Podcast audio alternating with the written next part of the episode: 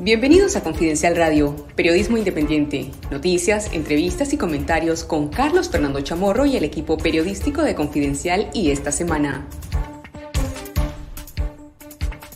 Hola, ¿qué tal? Los saluda Carlos Fernando Chamorro. Estamos en Confidencial Radio con lo mejor del periodismo investigativo y narrativo de Confidencial y esta semana un saludo a toda nuestra audiencia en Nicaragua, en Costa Rica, en Estados Unidos, en España y en otros países. Hoy vamos a hablar sobre las noticias de mayor impacto en esta semana con mis colegas Octavio Enríquez, Elmer Rivas, Iván Olivares.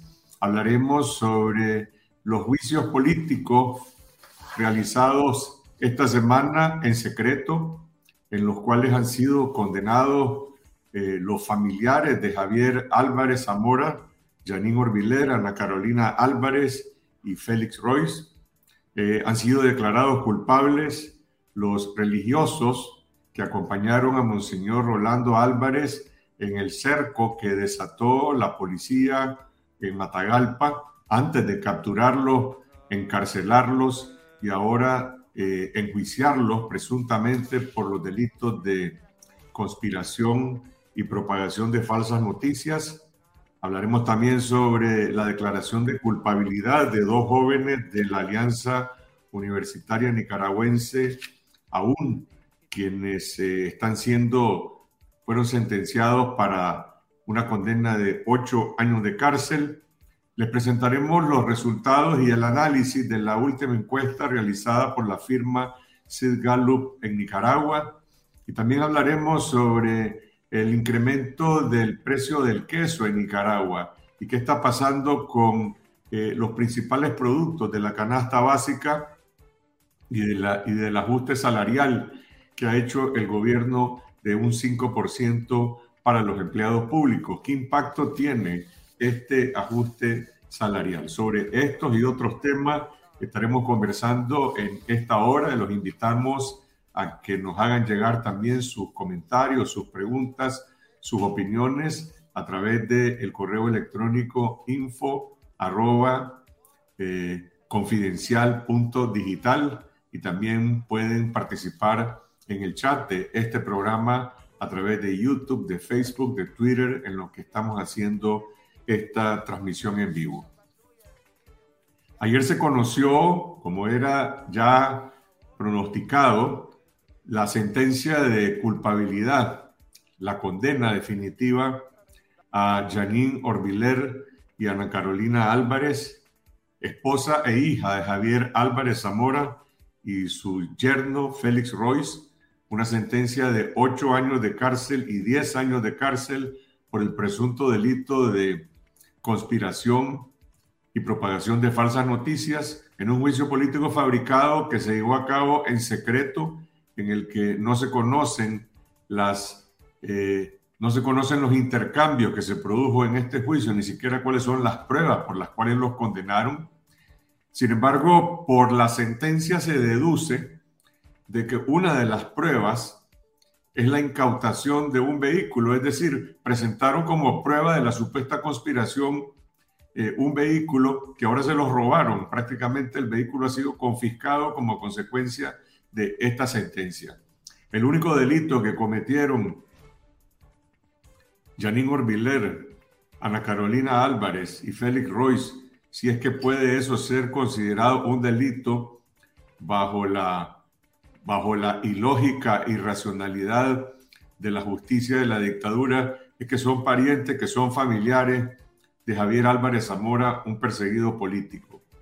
Este, esta sentencia eh, tiene además otro tipo de connotaciones, no solamente eh, para otros perseguidos políticos cuyos familiares se encuentran en la misma situación, sino también por el hecho de que Janine Orbiler y Ana Carolina Álvarez Orbiler son ciudadanas francesas nicaragüenses.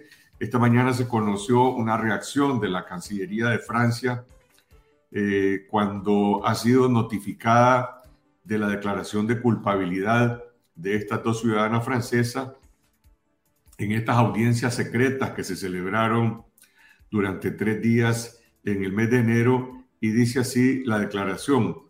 Deploramos que a pesar de varias peticiones a las autoridades nicaragüenses, no se ha permitido a nuestro embajador acceder al juicio, al igual que lamentamos la falta de transparencia en torno a este juicio, ya que las audiencias se celebraron a puerta cerrada.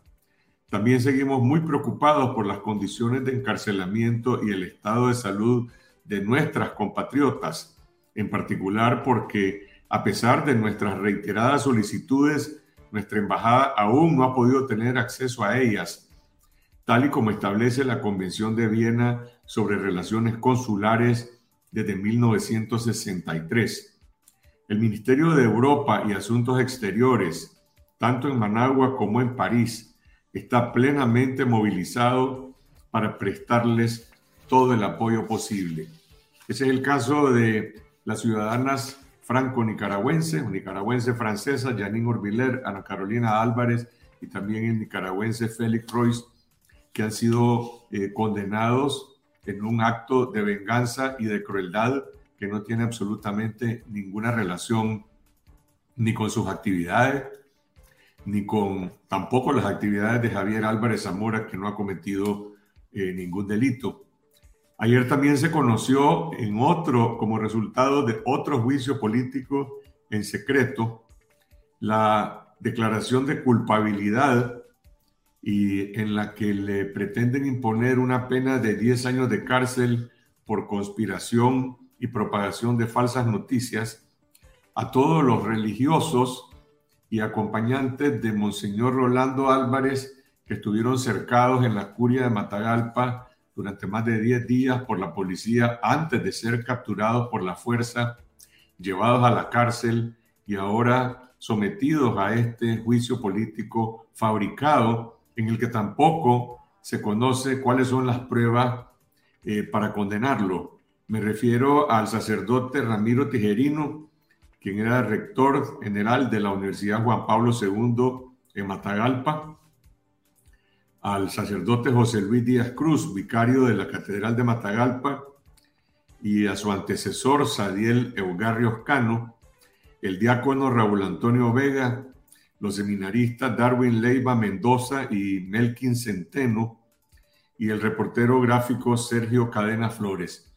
Todos ellos han sido declarados culpables en un juicio que se hizo en secreto, un juicio fabricado con testigos falsos y absolutamente sin ninguna prueba de que hayan participado en alguna actividad conspirativa contra el Estado de Nicaragua, a menos que las normas jurídicas que ahora impone Daniel Ortega y Rosario Murillo en el sistema judicial es que predicar el Evangelio equivale a conspirar y que llamar a la oración y a la paz equivale a propagar eh, falsas noticias. Estamos ante una nueva aberración jurídica impuesta por la degeneración de todo el sistema judicial al control político familiar, que no es el primer caso. Eh, este mismo mes de enero se condenó también al párroco de Mulucucú, al padre Oscar Benavides,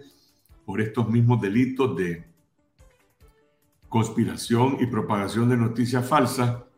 Y anteriormente otros dos sacerdotes, Manuel García y Leonardo Urbina, habían sido ya condenados por presuntos delitos comunes, en un caso de violencia física y en otro por presunto abuso sexual contra un adolescente. Mientras tanto, Monseñor Rolando Álvarez sigue siendo procesado por conspiración y noticia falsa. Su caso ha sido remitido a juicio, pero no han determinado la fecha en que se va a programar ese juicio en el que ya está preparada la condena contra Monseñor Rolando Álvarez. Estos juicios políticos en secreto fabricados contra los sacerdotes de la Iglesia Católica están teniendo una enorme conmoción, no solamente nacional, sino que también internacional, por lo que representa este ataque frontal contra la dignidad de estas personas y contra el derecho a la libertad religiosa en Nicaragua, a pesar de lo cual eh, se mantiene en silencio la la, Conferencia Episcopal de Nicaragua y por el otro lado también eh, el Papa Francisco y el Vaticano. El Centro Nicaragüense de Derechos Humanos está emplazando a la Conferencia Episcopal en el sentido de que independientemente de que ya sabemos de que cualquier exposición, cualquier comentario que una persona haga contraria a los designios del régimen tiene consecuencias, no se puede dejar en el abandono, no se puede dejar eh, en el silencio la condición en que se encuentran estos sacerdotes y en la que se encuentra Monseñor Rolando Álvarez, también enjuiciado y criminalizado por el régimen. Y el tercer acto judicial de esta semana, mejor dicho, corrijo, el, el tercer juicio político que se llevó a cabo esta semana es el ejecutado contra Mildred Rayo y Miguel Flores, que fueron capturados a finales del año pasado en la zona fronteriza. Ellos son miembros de la Alianza Universitaria Nicaragüense aún y han sido ahora condenados o se les declara culpables de los supuestos delitos de conspiración y propagación de noticias falsas por el que están pidiendo una, una condena de ocho años de cárcel. Sobre todos estos hechos se pronunció en la cumbre de la CELAC el presidente de Chile, Gabriel Boric, eh, en una reunión en la que estaban presentes una buena parte de los líderes y presidentes de América Latina. No estaba Daniel Ortega, no estaba eh, Nicolás Maduro. Eh, y, Boris dijo, así como lo planteé en la Asamblea General de Naciones Unidas y entre el Senado de México, cuando realicé una visita a mi colega Andrés Manuel López Obrador, nuevamente en este foro demando que el gobierno de Nicaragua debe liberar a todos los presos políticos que se encuentran en una situación de indignidad.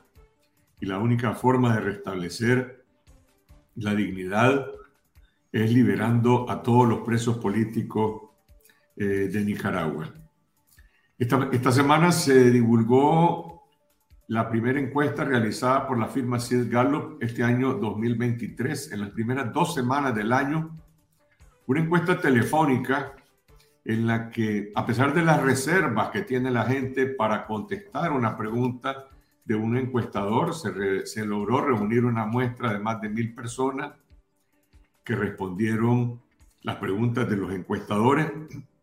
Y los resultados de esta encuesta básicamente ratifican la tendencia que se ha venido presentando eh, desde todo el año 2022 y los años anteriores y es que hay un grado invariable de desaprobación de la gestión gubernamental de Daniel Ortega y Rosario Murillo.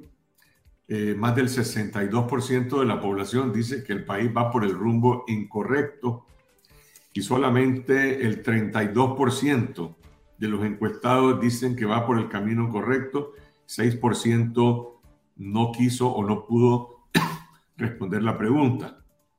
El Frente Sandinista, perdón, el Frente Sandinista en esta encuesta aparece con una simpatía partidaria del 22%.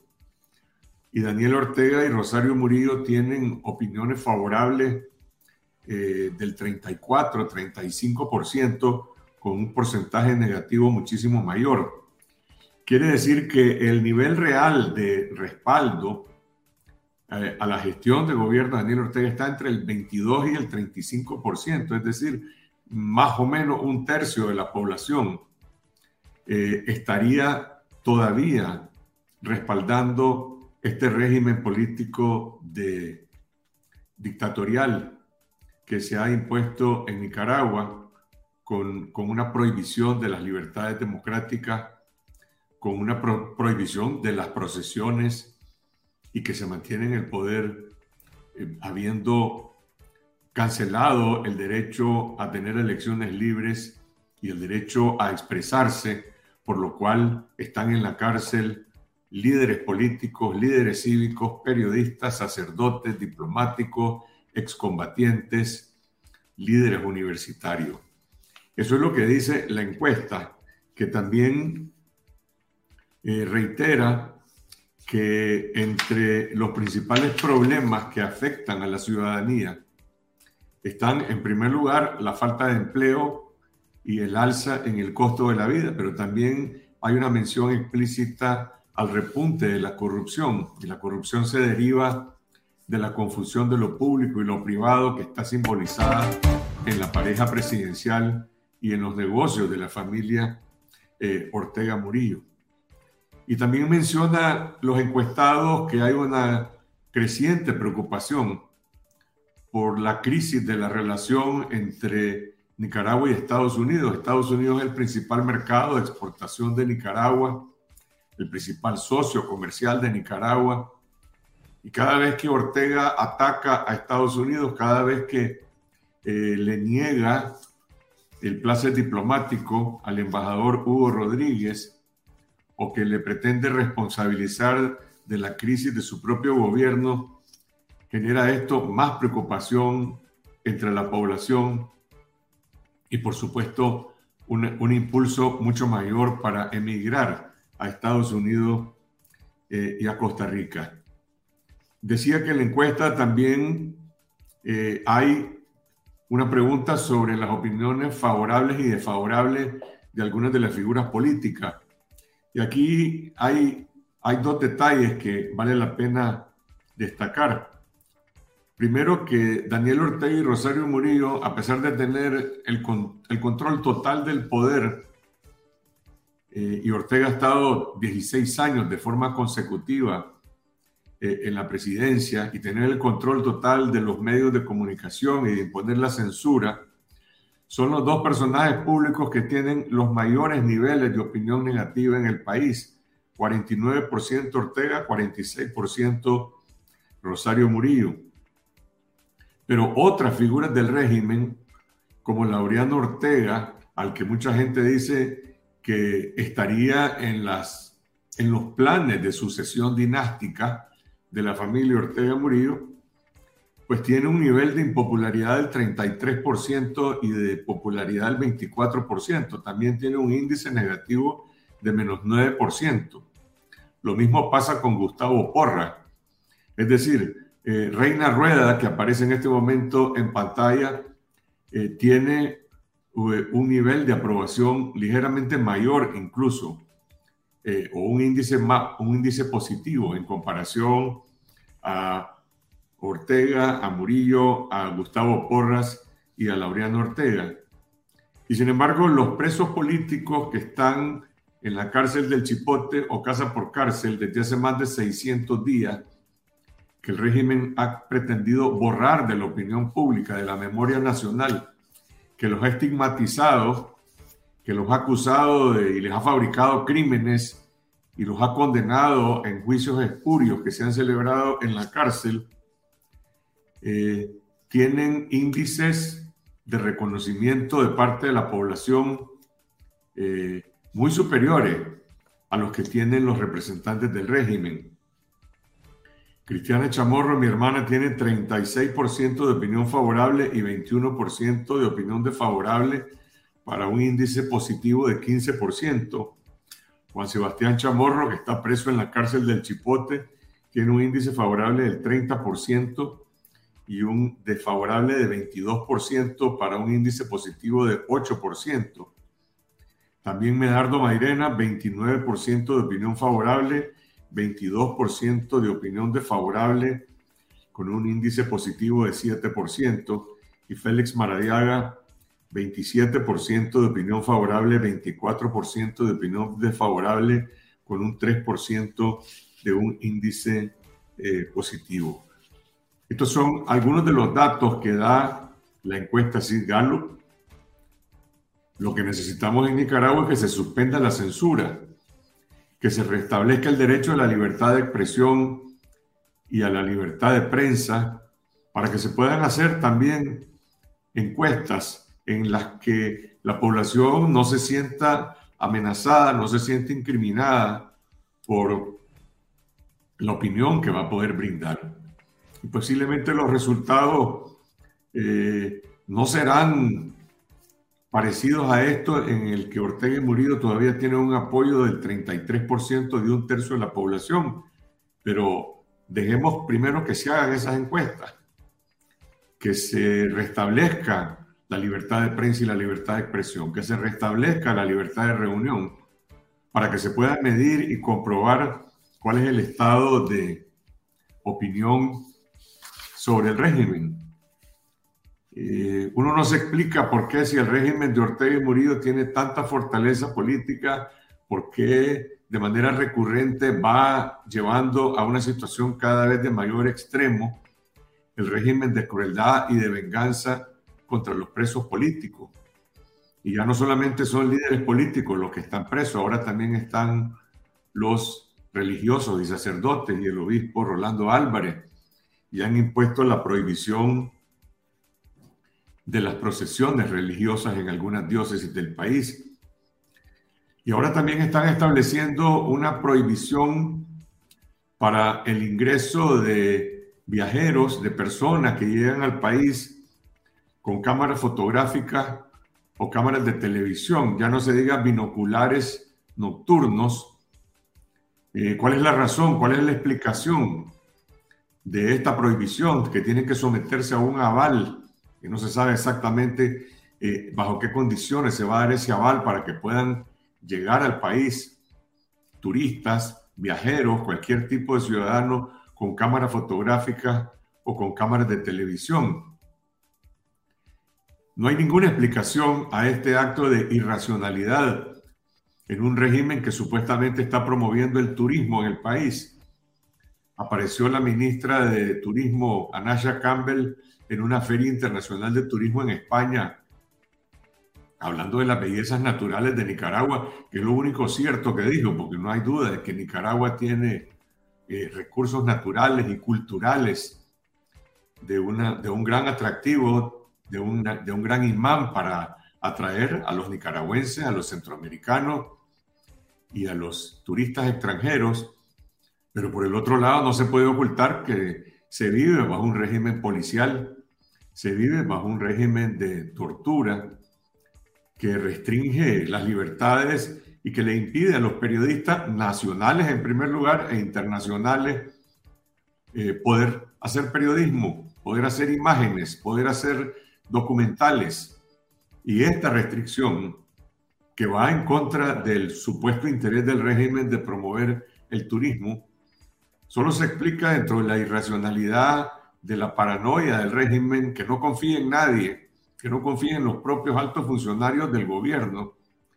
Eh, por supuesto que tampoco confía en los periodistas nacionales y extranjeros, y ahora está tratando de extender esa prohibición a que cualquier ciudadano pueda producir imágenes de Nicaragua, pueda capturar imágenes en libertad que vengan a contradecir la narrativa oficial de un régimen que quiere imponer un monólogo, como el monólogo de todos los días de Rosario Murillo, un monólogo de palabras, un monólogo de ruido, un monólogo de imágenes. Eh, eso es lo que está haciendo ahora el gobierno al establecer esta prohibición. La paranoia es ahora ya una política de Estado y, seguramente estarán tomando nota, pues todos los, los turoperadores, las personas que quieren viajar a Nicaragua por las eh, restricciones que se están haciendo. Vamos a hablar más adelante sobre la situación económica del país, sobre el alza de, eh, precio de, del queso, sobre lo que dice la encuesta Sid Gallup en relación a la incremento del costo de la vida eh, y la carestía de los distintos eh, productos. Pero empecemos con la noticia de la prohibición del ingreso de viajeros con cámara fotográfica y cámaras de televisión. Elmer, esta, medida realmente es algo que no se había practicado anteriormente, todo se hacía por la vía de hecho. Todo el mundo sabe que en Nicaragua un corresponsal extranjero, si trae una cámara de televisión, se expone a que se la confisquen, pero ahora se trata de una medida extendida, generalizada. Incluso entiendo que hay un listado hasta de, de todas las cámaras, todos los equipos y todos los eh, implementos que se utilizan pues para poder hacer fotos y hacer y hacer video. Es una medida generalizada. Cualquier ciudadano nacional o extranjero que trate de ingresar una cámara a Nicaragua va a ser vetado. Es decir, o, o entra o deja la cámara ahí, la pierde, se la confisca, se la roban. Ya había pasado antes, pero de manera selectiva, con reporteros nacionales y también internacionales. Lo que ocurría antes, desde el 18, era que les imponían impuestos absurdos, totalmente arbitrarios, para evitar que el ciudadano lo pagara para poder ingresar con su cámara o simplemente no entrar al país. Pero ahora ya es una norma que ya está establecida. Yo supongo que tiene que ver también, además de de ampliar los controles sobre la gente que entra y, ampliar los controles sobre los perfiles de las personas y ciudadanos que entran, que ante la negativa del régimen de, del ingreso de periodistas nacionales o internacionales al país que intentan ingresar para documentar lo que la rutina, la vida cotidiana de los nicaragüenses, también pretende vetar a aquellos productores de contenido que no son necesariamente periodistas, que simplemente producen contenido para YouTube, para las redes sociales sobre destinos turísticos, pero que de alguna manera retratan también la vida cotidiana de los nicaragüenses.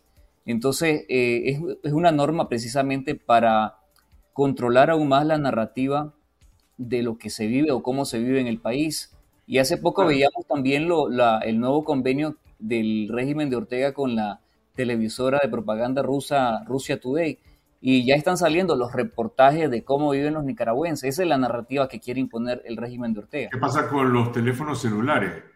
van a, también a regular, porque los teléfonos celulares, con los teléfonos celulares se puede tomar fotografías, se puede hacer video. Van a regular también y establecer una prohibición de, los teléfonos celulares. Probablemente no lo podrán hacer, pero para eso tienen todas las redes de vigilancia y espionaje en las calles. Ahí están los los policías, están los policías encubiertos, los policías de civiles, están los CPC, están todas las redes de vigilancia y de control que tienen en los barrios.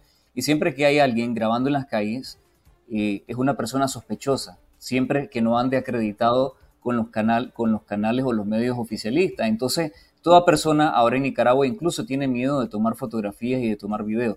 Un ejemplo fue lo que ocurrió con el reportero de la televisión azteca de Otoniel, que él ingresó a Nicaragua como turista y él fue a grabar todos sus reportajes con un teléfono, con un celular. Lo vieron grabando en la, eh, en la Plaza de la Revolución y lo que hicieron fue, la policía llegó a emplazarlo y pedirle que dejara de grabar. Pero ¿por qué le impiden de grabar a cualquier ciudadano que saque su teléfono móvil en las calles de Managua o en el interior del país? Entonces, en aduanas, en el servicio aduanero, en fronteras, aéreo o terrestre, no podrán controlar el, traspaso o el, uso de los teléfonos, pero sí lo pueden hacer en las calles en Nicaragua por el estado de policía que impera en el país. Vamos a la otra noticia de la semana. Tiene que ver con lo que dice la encuesta de Sid Gallup, que coloca entre los principales problemas que afectan a la población el incremento en el costo de la vida. Y eso está relacionado directamente con el alza en los precios de algunos productos básicos y productos alimenticios. Esta semana se publicó en Confidencial una nota sobre el incremento en el precio del queso. ¿Por qué particularmente el queso, Iván?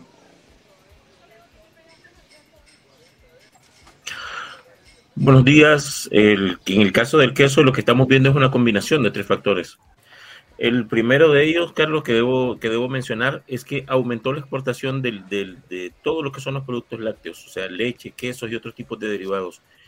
En el centro de trámites de las exportaciones dice que la, aunque el país exporta normalmente unas, unos 70 millones de toneladas de, de kilos al año, perdón, en el 2022 se exportaron de forma adicional otros 660 mil kilos a pesar de que eso solo es apenas un 0.94% de incremento, eso tiene que combinarse con otro factor, y es que en 2022 se produjo menos leche en Nicaragua. Los datos del Banco Central dicen que más o menos la producción tuvo un déficit de 12.9 millones de galones de leche. Eso, si lo queremos pasar a libras, son más o menos 12.6 millones de libras de queso que no se produjeron en Nicaragua en 2022. Entonces, si nosotros combinamos ambos factores, por una parte hay menos producción de leche para hacer queso y por otra, esa, esa menor cantidad de leche que se produce eh, ocurre en un momento en el que están creciendo las exportaciones, lo que vemos entonces es que hay menos producto para, menos materia prima para elaborar el queso.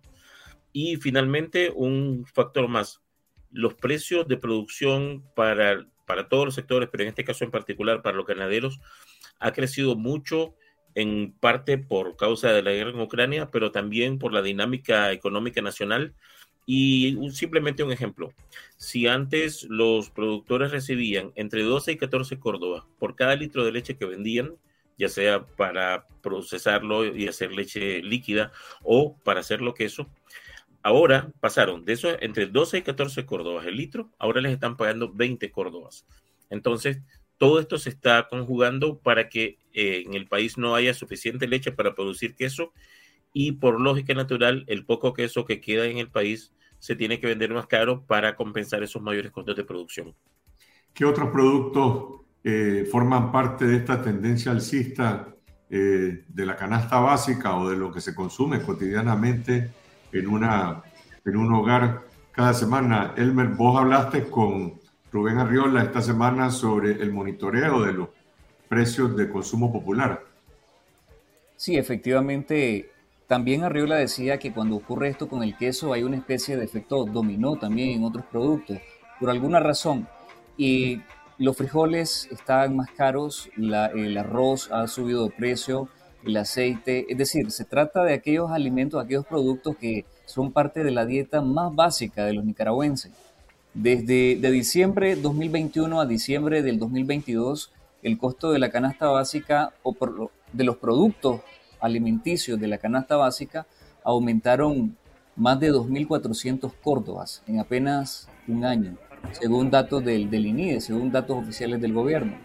De manera que este aumento bastante casi generalizado de todos los productos ha tenido un impacto tremendo pues, en, el bolsillo de los nicaragüenses que cada vez tienen que pagar más y comer menos. Sin embargo, el gobierno autorizó un ajuste en el salario de los empleados públicos de un 5%. Eh, no sé si este es un ajuste que se hace regularmente todos los años o estaba suspendido y se hizo este año, pero pareciera que la reacción entre los trabajadores del Estado eh, no, es, no, es, no, es, celebratoria. Octavio, vos hablaste con algunos eh, empleados públicos de diferentes ministerios eh, que dicen sobre el impacto que este ajuste va a tener en la economía familiar. La verdad, Carlos, es que el gobierno, pues la vicepresidenta Murillo anunció el, ajuste salarial e inmediatamente la buena noticia que ella predicaba, ¿verdad? Se acaba cuando vos revisás las cuentas en tu casa, pues. Los empleados públicos que nosotros entrevistamos dicen con todas las letras que no solo se trata eh, de un ajuste mínimo, sino que eh, es una burla, pues. Y la razón para decir que se trata de una burla es por todo lo que han explicado los muchachos anteriormente, y es que eh, se ha dado un incremento de una serie de productos básicos que a la hora de la hora este 5% no les ajusta para nada, pues. Mira, en el reportaje nosotros citamos unas cifras, unas cifras eh, que son cifras oficiales. El salario mínimo en el Estado, según datos de, de 2022, esto es para ejemplificar, ¿verdad? ¿Cuánto significa este incremento? O sea, son el, el salario mínimo en el Estado es de 6 mil córdobas. Ese 5% son 300 córdobas. Entonces, ¿para qué le está dando el, régimen a los empleados públicos? Le está dando, decía Enrique Sáenz, el economista que entrevistamos, para comprar dos libras de queso, ¿cuánto puede ser de aceite? ¿Cuánto puede ser de arroz? ¿Cuánto puede ser de frijoles? Creo que con ese dato se ejemplifica bien cómo esta medida eh, en realidad no está paliando de ninguna manera la crisis, pues, sino que la gente lo toma como lo que es. Incluso uno de los empleados públicos con los que nosotros hablamos me decía, esto ni siquiera se puede usar, porque el gobierno usa la palabra incremento, ellos usan la palabra ajuste, pero este empleado público en particular me decía, para mí es un mantenimiento del valor, porque es que de ninguna manera dice, eh, yo puedo, ¿cómo se llama?, considerarlo un aumento, porque en realidad este, este dinero cuando ingrese se me va rapidísimo. Pues. Los datos respaldan las opiniones de los empleados públicos, o sea, si vos revisas los datos del mismo INIDE, la inflación e, era el 12%, o sea, era el 12% en, en 2022 y la canasta básica incrementó un 17%. O sea, por de, ninguna manera, por donde se le vea, eh, eh, por eso es que ellos dicen, ¿verdad? Que, que se trata de una burla y yo creo que tienen razón, pues. Y sin embargo, esta semana el Banco Central anunció que se va a disminuir este año la tasa de devaluación del Córdoba con el dólar, lo cual significa que en términos relativos el, el valor del Córdoba se, se, fortalece en relación al dólar. Eh, ¿Debería esto, Iván, tener algún efecto en cuanto a mejorar la capacidad de compra del Córdoba eh, y de los salarios de los nicaragüenses frente a esta tendencia inflacionaria? ¿Cómo se lee este, esta reducción de la tasa de eh, devaluación? Pues los banqueros dicen, bueno, las reservas del Banco Central están muy fuertes, son, tienen prácticamente un nivel récord y eso le permite al Banco Central hacer este tipo de ajuste en lo que ha sido esta política de deslizamiento del Córdoba con el dólar. Así es, de hecho esa es una de las razones para tratar de, para, ordenar que eh, la reducción en la tasa de deslizamiento del Córdoba con respecto al dólar. Eh, recordemos que es la tercera vez desde 2019 que esto ocurre, la primera en, ese año, como en octubre o noviembre de ese año, en que se redujo del 5 al 3%. Luego, a partir de diciembre de 2020, se redujo del 3 al 2% anual y ahora, a partir de febrero, que va a comenzar a regir la nueva tasa de deslizamiento y que va a ser del 1%. Una de las razones para hacer esto, nos dicen los economistas con los que hemos hablado, es tratar de de ayudar en la lucha en contra de la inflación, tratar de contener un poco la inflación. Desde luego, el reducirlo en apenas un 1% es, es insuficiente, pero por lo menos por esa vía ya no tienen más forma de hacer nada porque la otra sería regresarlo a 0, a 0.5 y no sé si alguna vez lo van a hacer. Los primeros afectados, desde luego, van, van a ser en cantidades pequeñas, pero cuando uno tiene poco dinero, pues cualquier cantidad pequeña, aunque sea pequeña, te afecta. Los primeros afectados van a ser los receptores de remesas, que van a recibir ahora menos córdobas por esos dólares que les envían sus familias desde el extranjero, y además de eso, los jubilados, los pensionados, que, cuya, cuya pensión se va a revalorizar ahora en una cantidad menor cada año. Si de por sí reciben muy poco dinero, la cantidad de dinero que se va a incrementar cada año para tratar de enfrentar el costo, el creciente costo de la vida, va a ser cada vez menor. A nivel macro, lo que estamos viendo es un esfuerzo, bueno, un, esfuerzo que me parece a mí contradictorio, porque esto a quien va a afectar negativamente en, primer lugar va a ser a los exportadores. La razón para, una de las razones principales para devaluar la moneda es que un exportador reciba más dinero por los dólares que él logra conseguir vendiendo su producción en el extranjero. Entonces él recibe dólares, va al Banco Central, los cambia y al tener el dólares, pero el resto del mercado no, él recibe más dinero por esos dólares y eso le permite pagar sus costos operativos, sus cuentas, etcétera. Mientras el resto de los ciudadanos tenemos córdobas y esos córdobas se van devaluando en nuestra bolsa. Bien, el exportador ahora va a recibir menos dinero de lo que estaba recibiendo antes con el 2%. ¿Por qué hacen eso? O sea, no tiene sentido pensar en desincentivar las exportaciones. Así es que habría que ver en, en qué dirección apunta esto. Sí hay que recordar que esto va a beneficiar al importador. El importador ahora va a necesitar menos córdobas para comprar los dólares para pagar por la mercadería que adquiere en el extranjero y trae al país. Suena contraproducente, no, sé que las personas que, están en el Banco Central y en el Ministerio de Hacienda manejan perfectamente bien esto, pero es un poco difícil de entender por qué estarían queriendo incentivar las importaciones y desincentivar las exportaciones, a menos que esto sea un efecto indeseable e inevitable de una medida que tiene otras intenciones, como decía, tratar de contener la inflación. Pero, pero, volviendo a la pregunta, Iván, los porcentajes de estos movimientos son tan pequeños que es como el, el ajuste del 5% del, del salario de los empleados públicos. el impacto que esto va a tener en la vida cotidiana de la gente. Yo sé que yo lo he visto por los lectores que están muy interesados en este tipo de noticias, qué va a pasar con el dólar, pero me parece que el impacto no, no lo va a percibir la gente, pues. Ok. Ah, Probablemente no, pero también como te decía, si tu salario es apenas de, de 6 mil córdobas al mes, eh, un 1%, no sé, cuando tenés tan poco que te quiten algo, al final de cuentas, por ejemplo, cuando le iban a quitar el 5% a, a las pensiones de los jubilados en 2018, uno hubiera podido pensar que 5% no era mucho. Para alguien que recibe una pensión reducida de 2 mil córdobas, apenas le iban a quitar 100 y sin embargo, eso encendió el país. No digo que eso va a suceder ahora, pero sí que cuando tenés poco, entonces lo que te quiten duele más. eso, de eso estoy hablando ahora, tal vez de relatividades. Vamos de regreso al tema de, los, de las condenas esta semana contra los presos políticos, contra los familiares de los presos políticos y contra los sacerdotes de la Iglesia Católica que también son presos políticos sin haber incurrido absolutamente en ningún delito, ni siquiera en una actividad de tipo político. El juicio contra los sacerdotes y contra los religiosos de Matagalpa, Elmer, eh, se ha llevado a cabo completamente en secreto.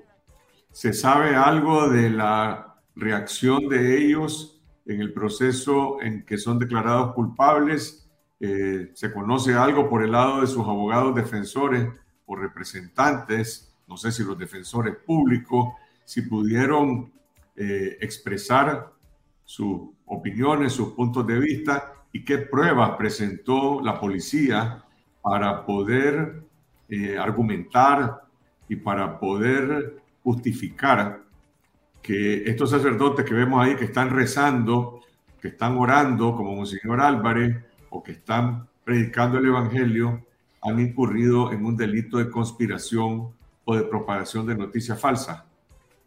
El juicio fue a puertas cerradas como han ocurrido con otros juicios políticos y lo que conocemos es que los sacerdotes, el laico y también los seminaristas reaccionaron o al final, cuando tuvieron la palabra al final de la, de la última audiencia que fue este jueves, se declararon como lo que son, que son inocentes y respondieron a la, a la juez eh, haciendo, citando algunos versículos de la Biblia. No tenemos certeza cuáles fueron esos artículos, esos versículos de la Biblia, pero ellos hasta el último momento se declararon culpables y tenían muy claro que se trataba de un juicio político arbitrario, injusto, completamente. Se declararon, se declararon inocentes. Perdón, se declararon inocentes frente a acusaciones y frente a pruebas que hasta este momento desconocemos, porque dentro de todas las arbitrariedades de este juicio, eh, la dictadura no permitió a, los abogados defensores tener acceso pleno y completo al expediente judicial, ni siquiera a la acusación. Entonces, de esta manera estaban en total indefensión porque ya desde que fueron capturados, desde que fueron capturados y fueron, em, comenzaron a acusarlo, pues ya en el Carmen ya habían escrito las acusaciones, ya habían fabricado las acusaciones, los delitos y también ya habían redactado la sentencia. Igual estamos a la espera de lo que va a ocurrir con este parapeto de juicio en contra de Monseñor Rolando Álvarez, que no se tiene certeza de cuáles serán las fechas de la audiencia de juicio, pero ya sabemos que si el régimen lo tiene y ha llegado hasta este momento con estas acusaciones espurias, absurdas, arbitrarias, es porque ya tienen redactadas también las sentencias en contra del obispo. Octavio, esta semana se publicó en Confidencial un reportaje sobre qué significa la prohibición de lectura y escritura que se mantiene en la cárcel del Chipote después de más de 600 días. Eh, esto es un método, claramente lo han expresado los expertos, psicólogos, psiquiatras, médicos, es un método de tortura, impedirle a una persona de manera prolongada porque yo entiendo que hay algunos sistemas carcelarios que imponen esta restricción en momentos de investigación, en periodos cortos, pero cuando esto se hace durante 600 días consecutivos, en los que un preso político no tiene derecho a tener un papel y un lápiz, o una, eh, un libro, o una Biblia, tiene otro propósito, y son prácticas que se han utilizado también en sistemas carcelarios en algunas épocas en Cuba, en otras en Venezuela, pero pareciera que en Cuba y en Venezuela no se practican tampoco de manera permanente, como se está aplicando en Nicaragua, se ha aplicado por épocas como reacciones de castigo y también en, bueno, en Rusia y en algunos países árabes como, como Arabia Saudita. ¿Qué, qué, qué valoración se puede hacer sobre este sistema y qué expectativas o posibilidades hay de que haya una revisión y una suspensión de este régimen de prohibición que existe en la cárcel del Chipote. Carlos, mira, eh, pues es un vivo, retrato de la manera como las autoridades eh, conciben ¿no? a, a los presos políticos. Lo decía el vicepresidente de la CIT en una entrevista eh, esta semana, ¿verdad? Con, en, esta noche, donde hablaba de que los presos políticos son percibidos en estos países que vos has mencionado, Cuba, Venezuela y Nicaragua, son perseguidos como enemigos y no como sujetos de derecho. Y eso comienza desde los procesos que, de los que habló Elmer anteriormente, pues que son procesos que son llevados eh, en la clandestinidad, donde se violan toditos los derechos, los derechos y garantías a, a los que tienen ellos como ciudadanos, porque son sometidos a, a fabricaciones judiciales, pues fabricaciones judiciales y, luego eh, se le violan también todos sus derechos eh, cuando, cuando son encerrados pues, en, el chipote. Mira, una de las cosas, eh, una de las historias que nosotros presentamos ahí es la de Berta Valle, donde lleva casi 600 días pidiendo que le, que le permitan acceder a su esposo, al, al, al, ex, al aspirante presidencial Félix Maradiaga, una Biblia yo no encuentro todavía qué eh, amenaza la seguridad, eh, qué delito implica que alguien pueda, ¿cómo se llama?, acceder a la, a, la Biblia, pues. Eh, más que una violación a, a, su libertad religiosa, como, como expresó eh, Berta luego en un tuit, luego de la publicación del trabajo. Pero lo que Decían los expertos que el régimen lo que, lo que persigue con este tipo de decisiones es encerrar la mente de, los presos políticos. Es decir, hay una total saña, pues. Incluso me decía eh, un amigo que se comunicó luego de, la publicación del reportaje, que había un caso del exgerente general de la, de la prensa, lo había contado, dicen, lo habían contado en una entrevista, donde eh, a Juan Lorenzo Holman leía la, la, la, las etiquetas de los champú y todas estas cosas para, leer algo, pues porque no le permitían leer. Y luego le comenzaron a quitar a esos productos las etiquetas para que ni eso leyera. Eso te habla del régimen de crueldad que impera en el chipote y que es comparable con los, los lugares que son íconos pues, de, de las violaciones de derechos humanos en América Latina. La CID se refería a estos tres países donde el vicepresidente decía que hay un estado de represión total. Pero Human Rights tiene una serie de informes sobre cárceles en Egipto, por ejemplo, con prácticas eh, donde estas violaciones de derechos humanos son usuales, pues según lo que nos decían los expertos y también la experiencia que hablaban tanto de Venezuela y Cuba, hablaban de procesos, digamos, donde había ciertas restricciones, pero no, eh, no así como se está dando en el chipote, pues. En Cuba, por ejemplo, decían que esto era usual en la primera etapa de, los presos políticos. Acuérdate que esta es una dictadura que tiene seis décadas.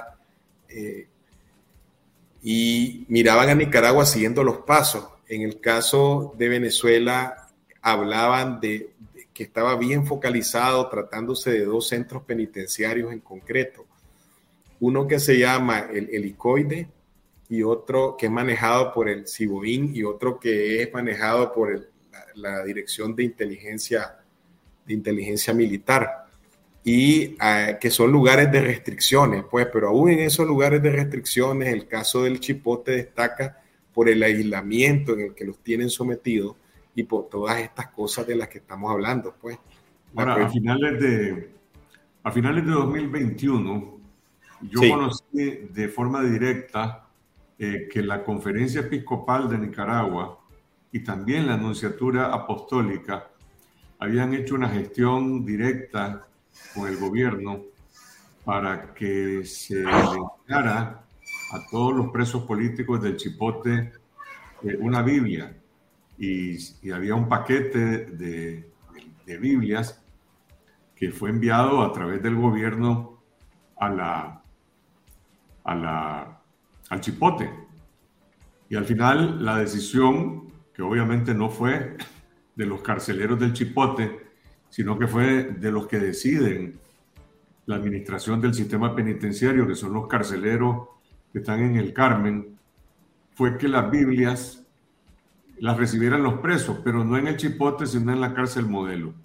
Es decir, hay una prohibición expresa y esa prohibición expresa viene del más alto nivel de responsabilidad política del país. Ellos son los responsables de que Félix Maradiaga no tenga una Biblia a pesar de la petición de Berta Valle y ellos son los responsables de que ningún otro preso político, ni Violeta Granera, ni Tamara Dávila, ni Sudien Barahona, ni María Oviedo, ni Dora María Telles, ni Juan Lorenzo Holman, ni Roger Reyes, ni Luis Rivas, absolutamente nadie tiene acceso a una Biblia, porque es una decisión, en este caso de Daniel Ortega y Rosario Murillo, que son los que están dirigiendo ese sistema de prohibición. Ahora, ¿por qué lo hacen?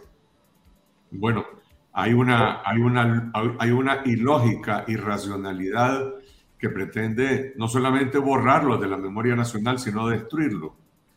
Eh, a pesar de que el propio Ortega fue preso político. Y podía leer. Y como vos decías en ese reportaje, basado en testimonios que él mismo dio, en la cárcel Ortega le escribió poemas a su ahora esposa Rosario Murillo, y se le escribió porque tenía papel y lápiz. Y el día del terremoto estaba leyendo un libro que dice que casi le cae encima a la cárcel, pero también cuenta que estaba leyendo un libro. Y eso no exime de crueldad a la dictadura de Somoza, pero ciertamente torturó a los presos políticos, como la de Ortega los ha torturado físicamente y también psicológicamente. Hoy, hoy yo eh, eh, participé en una conversación con Ignacio Santos en el programa Malas Compañías de Teletica y me preguntaba sobre la condición de los presos políticos. Yo le, yo le narraba esta, estos antecedentes o esos precedentes históricos y, y, decía Ignacio, bueno, pero recuerda que existe la famosa foto de Fidel Castro preso en la isla de Pinos bajo la dictadura de Batista con un cerro de libros que tenía a la par. Es decir, el hecho de ser un preso político no le quita ningún derecho a leer y escribir. Otra cosa es que los dictadores tienen distintas formas de ejercer, en este caso, estos regímenes de, crueldad y de tortura, y no es posible que se acepte como normal que hoy los presos políticos en el Chipote tienen más de 600 días sin tener acceso a un papel y a un lápiz, a una Biblia. Bueno, lo digo yo basado en mi propio testimonio. Yo eh, publiqué esta semana eh, la historia de eh, el archivo de mi familia que ahora está en la, en la Universidad de Tulane y ahí encontré yo las cartas de mi padre a mi madre, un papel y lápiz, escritas desde la cárcel en la loma de Tizcapa y también el, los eh, manuscritos del libro Diario de un preso que mi papá escribió en la cárcel a mano en pequeños papelitos y fueron saliendo y que después posteriormente se convirtieron eh, en un libro. Pero estamos ante un caso verdaderamente sin precedentes en la historia nacional. Y repito, no, esto no exime, no estamos eximiendo a otros regímenes de tortura. Eh, y tampoco se puede eximir el nivel de, de torturas brutales que eh, ha ejercido el régimen de Ortega en 2018. Estoy hablando de violaciones sexuales, hablando de vejaciones a la dignidad de los presos políticos, de forma para causarle eh, dolor extremo. Pero el impacto que tiene la prohibición de la lectura y la escritura y de la socialización es, es otra forma de tortura. Y es importante que que no se, que no se normalice, que no se establezca eh, un silencio sobre esta condición. Por eso es una huelga de hambre, Dora María Telles, de más de 19 días. y por eso otros presos políticos también han hecho eh, huelgas de hambre. de manera que ese es un tema que causa estupor cuando se habla en los foros eh, de América Latina de que se está imponiendo esa prohibición en Nicaragua. Y lo dijo Boris en, en, Chile, perdón, en, en, Argentina, en la reunión de la CELAC, eh, cuando habló de estas eh, afectaciones, de estos daños a la dignidad de la persona, de eso estaba hablando el presidente Gabriel Boris, del aislamiento, de la prohibición de la lectura y la escritura. El hecho de que los presos políticos tengan reuniones con sus familiares, eso es un derecho. Y que el gobierno haya eh, normalizado o respetado la dignidad de los familiares en las visitas que se llevaron a cabo en diciembre, lo debió haber hecho desde hace 500 días. Está bien que, lo, que, que, que rectifiquen y que respeten el derecho a la dignidad de las personas, pero con eso no se ha restituido la dignidad de los presos políticos ni sus derechos, hasta que no se eh, establezca eh, una, eh, hasta que no se respeten las reglas que las propias Naciones Unidas establecen como elementos fundamentales de los derechos de los, de los presos políticos. La, la, ¿qué, qué, qué te dijo la relatora de de, para Nicaragua de la Comisión Interamericana de Derechos Humanos sobre este hecho? Fíjate que la, la doctora, la comisionada Esmeralda Rosemena de Troitiño, nos dijo de que cuando yo le pregunté directamente, doctora, mire, le digo yo, este tipo de medidas, refiriéndome a la prohibición de la escritura, ¿qué le recuerdan? Ella dijo directamente que le recordaban a Hitler, y ese intento por desconocer la dignidad de los seres humanos. Yo creo que ella, igual que lo que dijiste vos anteriormente, concibe que el hecho de que ellos estén detenidos no lo hace que pierdan sus derechos, pues. Eh, o sea, sus derechos inherentes como ser humano, como el derecho a comunicarse y como las mismas reglas internacionales les permiten el derecho de comunicarse por escrito, el derecho de recibir visitas, y no todo manejado al arbitrio del régimen, ni como método de castigo, ni todas las barbaridades que se han denunciado en los, en, los medios y que hemos denunciado nosotros desde Confidencial. Entonces, siempre por delante, los, los, juristas lo que han expuesto es que este respeto a la dignidad de las personas, pues, de lo que Ortega hace un total desprecio, pues. Vos mismo lo decías, pues Ortega, él mismo podía escribir cuando estuvo encarcelado en los años del somocismo y él mismo podía comunicarse. La, ¿Por qué le está negando ese derecho a los, a los, a los presos políticos? ¿Por qué? Eso la propósito de lo que dice la, la comisionada de Naciones Unidas, de que le recordó a Hitler esta acción para desconocer el ser humano y su dignidad, también la captura de los familiares de los perseguidos políticos era una práctica de los nazis en los territorios ocupados.